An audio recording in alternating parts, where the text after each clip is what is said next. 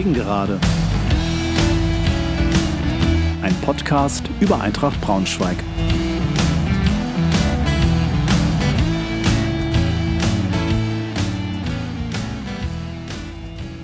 Hallo und herzlich willkommen zur 15. Folge meines Podcasts. Ich freue mich sehr, dass ihr wieder dabei seid. Heute, neben einer Nachschau zum 21. Spieltag, unser Auswärtsspiel bei den 60ern mit einer Vorstellung unserer beiden Neuzugänge sowie ein paar Gedanken zum Thema Vertragsverhandlung mit Robin Becker.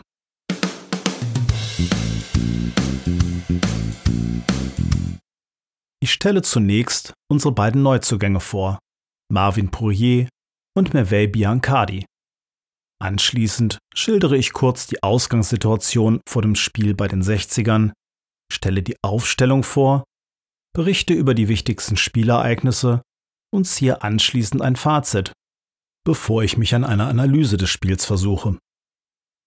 Ich mache mir dann Gedanken zu den Ereignissen rund um die Vertragsverhandlung von Robin Becker, um anschließend darüber zu sprechen, was mich nachdenklich stimmt, aber auch, was mich hoffnungsfroh stimmt. Zum Abschluss gibt es wie gewohnt einen Ausblick auf das nächste Spiel, unser Heimspiel gegen Jena, sowie ein paar Gedanken des Tribünentrainers hierzu.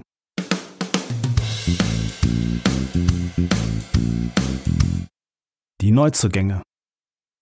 Marvin Poirier, 29 Jahre, Mittelstürmer. Ausgebildet in der Jugend unter anderem bei Borussia Dortmund und im FC Liverpool, unterschrieb er seinen ersten Profivertrag 2009 bei Schalke 04.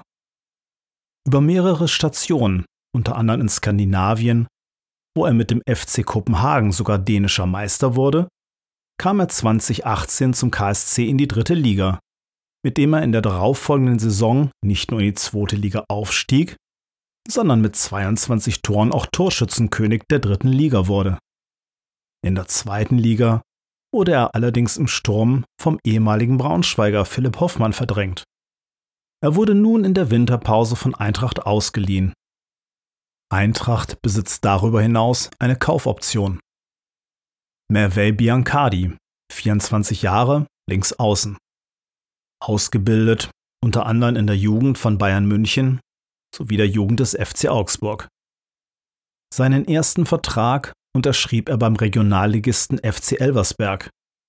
Über Rot-Weiß Erfurt und Hansa Rostock kam er 2019 zum ersten FC Heidenheim, wobei die Ablöse von 750.000 Euro eine Rekordablöse für Heidenheim darstellte.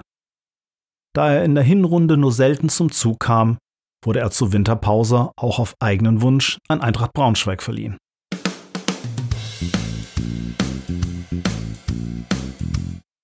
Die Ausgangssituation vor dem Spiel gegen die 60er. 1860 ist mit 29 Punkten Zehnter. Die letzte Niederlage der 60er war am 13. Spieltag. Danach gab es vier Siege und drei Unentschieden. Zu Beginn der Rückrunde gewannen sie mit 1 zu 0 bei Preußen Münster. Bester Torschütze der Löwen ist Sascha Mölders mit neun Treffern. Eintracht fährt mit 33 Punkten als Tabellenvierter nach München.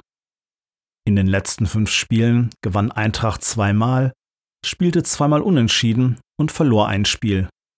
Im Rückrundenauftakt gegen Magdeburg gab es zu Hause ein 0 zu 0 Unentschieden.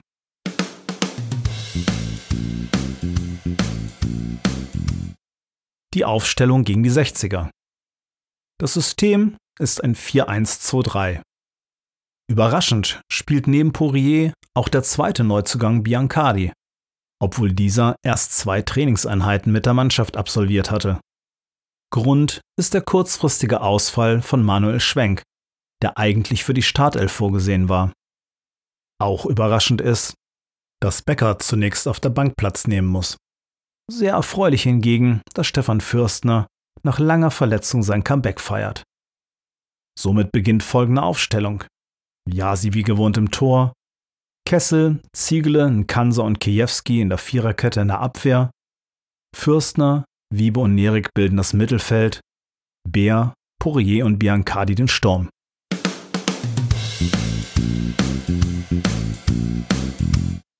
Dann mal hinein in die erste Halbzeit gegen die 60er. keine Ahnung, wie oft ich einen Spielbericht mit den folgenden hoffnungsvollen Worten begann, die sich dann ins Gegenteil verkehrten. Eintracht kam eigentlich gut in die Partie. Aber bereits in der siebten Minute wird Steinhardt auf unserer rechten Abwehrseite allein gelassen, kann in aller Ruhe flanken. Bekiroglu rauscht in den Ball hinein, köpft Richtung Tor, wobei der Ball von Nkansa entscheidend abgefälscht wird. Und schon steht es 0 zu 1. 13. Minute. Riesenchance zum Ausgleich.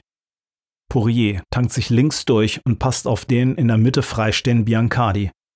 Der Pass wird noch ganz leicht abgefälscht, sodass er den Ball nicht richtig kontrollieren kann und links neben das Tor schiebt.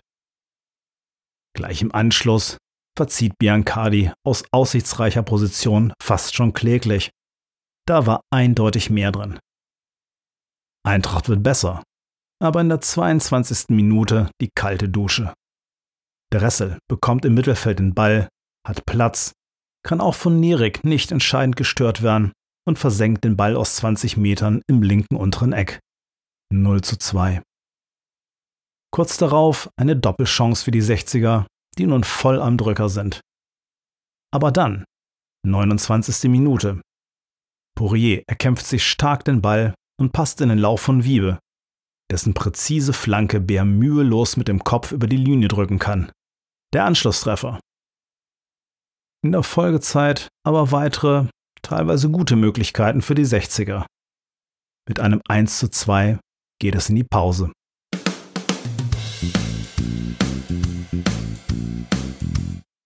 In der zweiten Halbzeit kommt Eintracht gut aus der Pause. Es wird aggressiver gepresst, was die Münchner durchaus vor Probleme stellt. In der 57. Minute eine strittige Szene, als Torwart Hiller sich vor Poirier den Ball knapp auf oder knapp hinter der Strafraumlinie greift. Der Ball war eher außerhalb des Strafraums, was wohl eine rote Karte für den Keeper bedeutet hätte. Für den Schiri aber extrem schwer, für den Assistenten gar nicht zu sehen. Kurz nachdem in der 66. Minute dann Kobilanski für Fürstner kommt, trifft 60 zum 3 zu 1. Lex hebt den Ball auf den völlig allein gelassenen Mölders, der alleine auf Yasi zuläuft und vollendet. Das 4 zu 1 erneut direkt nach einem Wechsel der Eintracht. Feigenspan kommt in der 78. Minute für Biancardi. Bei einem langen Ball aus der Münchner Hälfte verliert Ziegele das Duell gegen Mölders. Lex legt nochmal quer und aus wenigen Metern schiebt Mölders den Ball zum Doppelpack ein. In der 82. Minute fast der fünfte Treffer der 60er, aber Mölders trifft nur den Pfosten. Becker kommt dann noch für Kessel und kurz darauf ist Schluss. Eintracht verliert das Spiel mit 1 zu 4.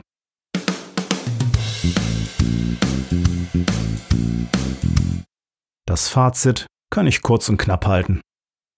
Eine auch in dieser Höhe völlig verdiente Niederlage der Eintracht. Meine Analyse des Spiels.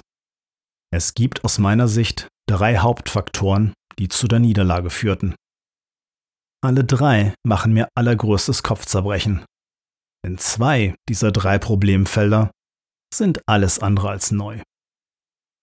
Erstens. Während in der Winterpause von der sportlichen Leitung durchaus zu Recht der Fokus auf Verstärkungen im Sturm gelegt wurde, war die Leistung der Defensive ein echter Offenbarungseid.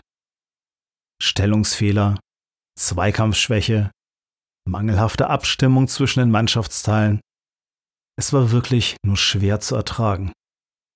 Ein Benny Kessel, der vor dem ersten Tor in der Mitte steht und seine Seite komplett freigibt.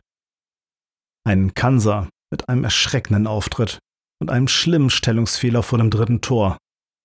Dazu wieder dieser Eindruck, dass zwischen Mittelfeld und Verteidigung viel zu viel Platz gelassen wird und der Gegner zu viel Zeit und Platz hat. Stefan Fürstner kämpft mehr mit sich selber als mit dem Gegner. Das sei ihm nach der langen Verletzungszeit nachgesehen, aber trug eben nicht zur Stabilität des Teams bei. Vor allem das Zweikampfverhalten ist mir ein Rätsel.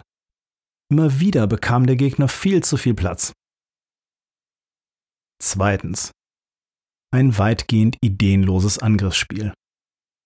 Man konnte zwar vor allem bei Poirier die individuelle Qualität erkennen, und auch Biancardi zeigte, dass er mit dem Ball umgehen kann, auch wenn ihm verständlicherweise noch die Bindung zum Spiel fehlte. Aber erneut kam Eintracht mit einem giftig auftretenden Gegner nicht zurecht. Und es wurde im letzten Drittel zu ungenau und mit zu wenig Tempo gespielt. Auch nichts Neues. Nur in Phasen, wo das Pressing funktionierte, übernahm Eintracht die Spielkontrolle, ohne echte Durchschlagskraft zu entwickeln. Drittens, und das ist neu, sehr erklärungswürdige Entscheidungen des Trainers. Ich finde hier auf diverse Fragen keine Antworten. Es ist zwar ein hohes Risiko, aber durchaus vertretbar, mit Biancardi einen Spieler aufzustellen, der bislang kaum mit dem Team trainiert hat. Fast hätte er ja den Ausgleich geschossen und alle hätten dem Trainer auf die Schulter geklopft. Aber man sah schon in der ersten Hälfte sehr deutlich, dass sich Biancardi schwer tat, keine echte Bindung zum Spiel entwickelte und auch öfter zu eigensinnig agierte. Das wurde in der zweiten Hälfte nicht besser. Ich hätte ihn schon zur Halbzeit ausgewechselt. Wie auch immer, mit Feigenspan saß auf jeden Fall unser Top-Joker auf der Bank. Und hier die Frage, wieso wartet Antwerpen bis zur 78. Minute, bevor er ihn einwechselt? Satte 10 Minuten nach dem 1 zu 3. Und warum spielt mit Becker unser bester Innenverteidiger nicht von Beginn an? Vor allem als sich doch überdeutlich abzeichnete, dass ein Kanser vorsichtig ausgedrückt nicht seinen allerbesten Tag erwischt hatte. Wieso wechselt er dann nicht? Und wirklich absurd wurde es, als er Becker dann kurz vor Schluss noch bringt und dann auch noch für Benny Kessel, statt nochmal einen Stürmer reinzuwerfen und irgendwie Ergebniskosmetik zu betreiben. Was ein einzelnes Tor wert sein kann, haben wir alle in der letzten Saison erfahren dürfen. Antwerpen hatte nach seiner Verpflichtung zum ersten Mal ausgiebig Zeit, mit dem Team zu arbeiten. Das Ergebnis ist ernüchternd und lässt das Thema Aufstieg für den Augenblick in weite Ferne rücken. Ich möchte aber natürlich nicht verschweigen, dass die 60er halt auch ein richtig starkes Spiel machten. Hier hätte Eintracht nur in einer sehr starken Verfassung bestanden. Am Ende eine völlig verdiente Niederlage, die Rätsel aufwirft. Vielleicht liegt einer der Gründe ja doch in der Unruhe, die sich unter der Woche breit gemacht hatte.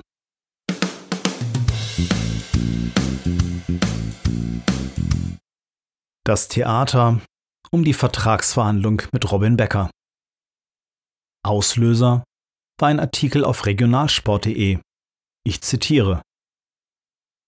Nach Informationen von regionalsport.de haben Robin Becker und sein Berater Ingo Haspel mehrere Angebote zur Vertragsverlängerung ausgeschlagen. Dies bestätigt Ingo Haspel gegenüber unserer Redaktion. Wir haben mit Eintracht Braunschweig wochenlang intensive Gespräche geführt.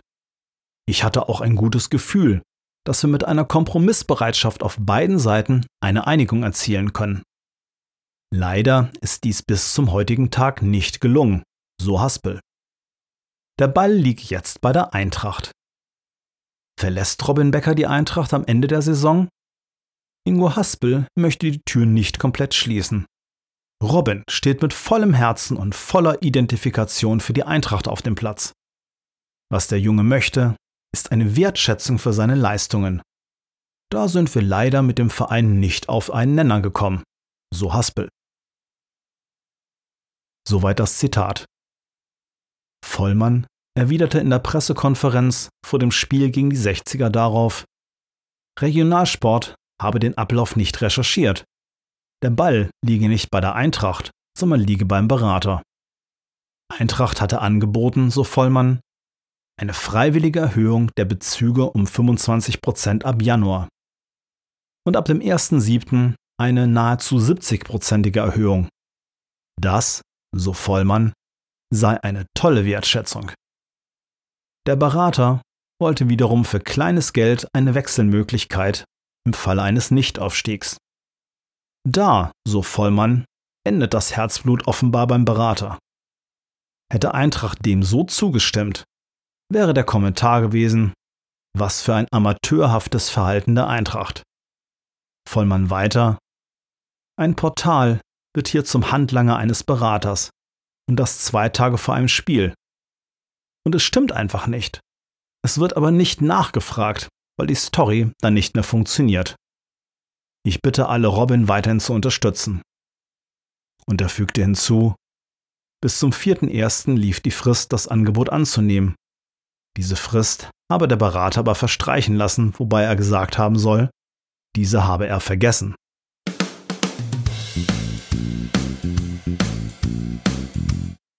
Mein Kommentar hierzu, wenn man sich anschaut, welche Wellen der Artikel von Regionalsport geschlagen hat, ist es richtig und es war an der Zeit, dass Peter Vollmann hier mit deutlichen Worten Stellung bezieht.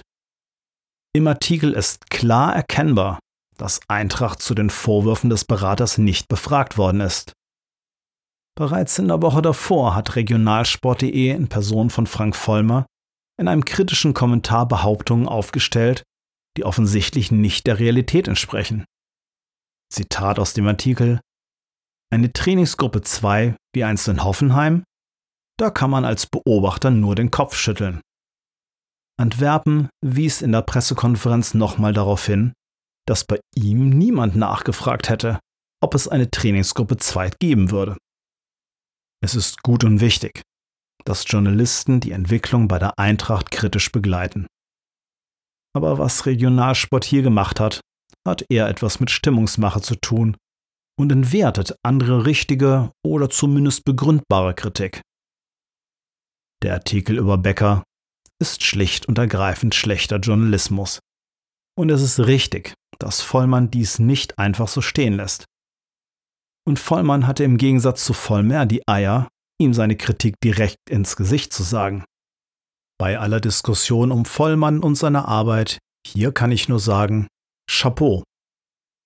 Es war zwar zu hoffen, dass dies eine reinigende Wirkung hatte und nun wieder sauber recherchierte Artikel unter Berücksichtigung aller Seiten geschrieben würden.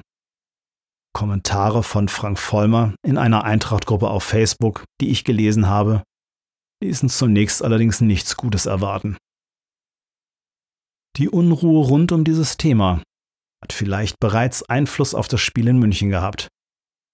Daher ist es genau richtig, dass sich Vollmann und Vollmer ausgesprochen haben, wie aus glaubwürdigen Quellen zu erfahren war. Es ist der richtige Schritt, damit hier endlich Ruhe einkehrt. Ein aktueller Kommentar von Frank Vollmer auf regionalsport.de klingt schon mal deutlich versöhnlicher und erkennt an, dass mit Vollmann endlich wieder Emotionalität zur Eintracht zurückgekehrt ist. Genauso gut, dass Vollmann betont, dass kritische Presse weiterhin erwünscht ist. Auch in die Verhandlungen mit Robin Becker scheint neuer Schwung gekommen zu sein, so dass sich hier hoffentlich alles zum Guten wendet. Peter Vollmann hat aus meiner Sicht in jedem Fall alles richtig gemacht. Und es ist zu hoffen, dass Eintracht hier dranbleibt und allgemein in der Öffentlichkeit noch mehr persönliche Präsenz zeigt. Nicht nur mit Journalisten, sondern auch mit Fans.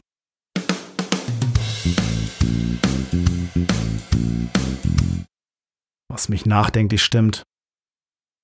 Defensive Fehler und offensive Ratlosigkeit. Schon wieder.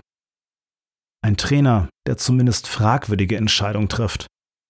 Unruhe im Umfeld, das ist alles überhaupt nicht gut. Was mich hoffnungsfroh stimmt. Weiterhin hat Eintracht alle Zutaten, um vorne dran zu bleiben. Und ich bin weiter fest vom Potenzial des Teams überzeugt. Fürstner kommt wieder in die Spur. Und die Neuzugänge haben schon angedeutet, was sie können. Jetzt bloß nicht den Kopf in den Sand stecken, sondern eine Reaktion zeigen und jener weghauen. Verdammt, ich weiß, dass ihr es könnt. Zeigt uns endlich, was in euch steckt.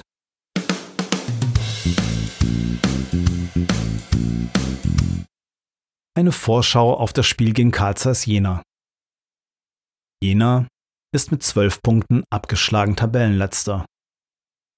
In den letzten fünf Spielen gab es drei Niederlagen, aber auch zwei Siege. Am letzten Spieltag gab es ein 1 zu 2 gegen Münster. Bester Torschütze ist mit vier Toren Daniele Gabriele mit vier Toren. Bester Scorer Kilian Pagliuca mit sieben Punkten, zwei Tore und fünf Vorlagen.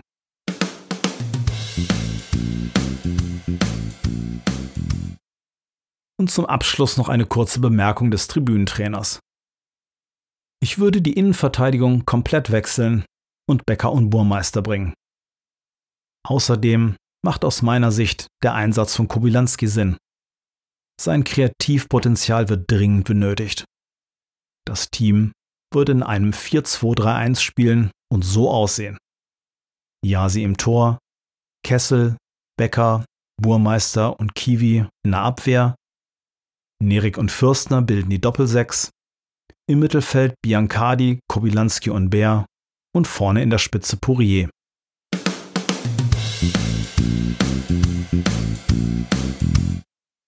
Das war's schon wieder für heute. Ich hoffe, ihr hattet ein bisschen Spaß und seid auch beim nächsten Mal wieder dabei. Tschüss, macht's gut.